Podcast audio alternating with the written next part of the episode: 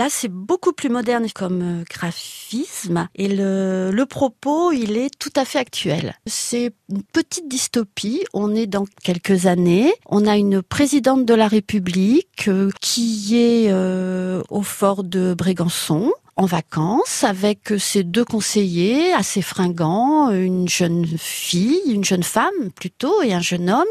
Ils sont frères et sœurs, ils sortent des grandes écoles. L'archétype du conseiller du président, euh, bon chic, bon genre. Et euh, il se passe qu'il y a un orage et ils vont se retrouver dans un huis clos parce qu'il n'y a plus d'électricité. Curieusement, les gens de la sécurité disparaissent. On ne sait pas trop ce qui se passe. En fait, ces deux jeunes gens, bien sous tout rapport, ce sont des écologistes, mais des écologistes qui décident de prendre en otage la présidente pour que enfin on fasse quelque chose et que la la présidente euh, ait une politique euh, écologique euh, active. Ça pose vraiment, vraiment des questions parce que bon, on voit des écolos, on se dit bon, ils sont gentils, ils sont des petits bonhommes tout verts, et en fait.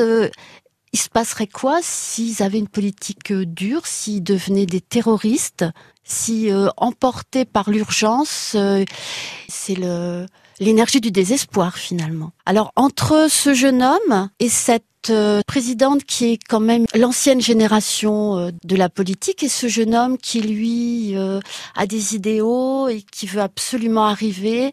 Il y a une sorte de fascination et qu'est-ce qui va en sortir? Je vous laisse le découvrir.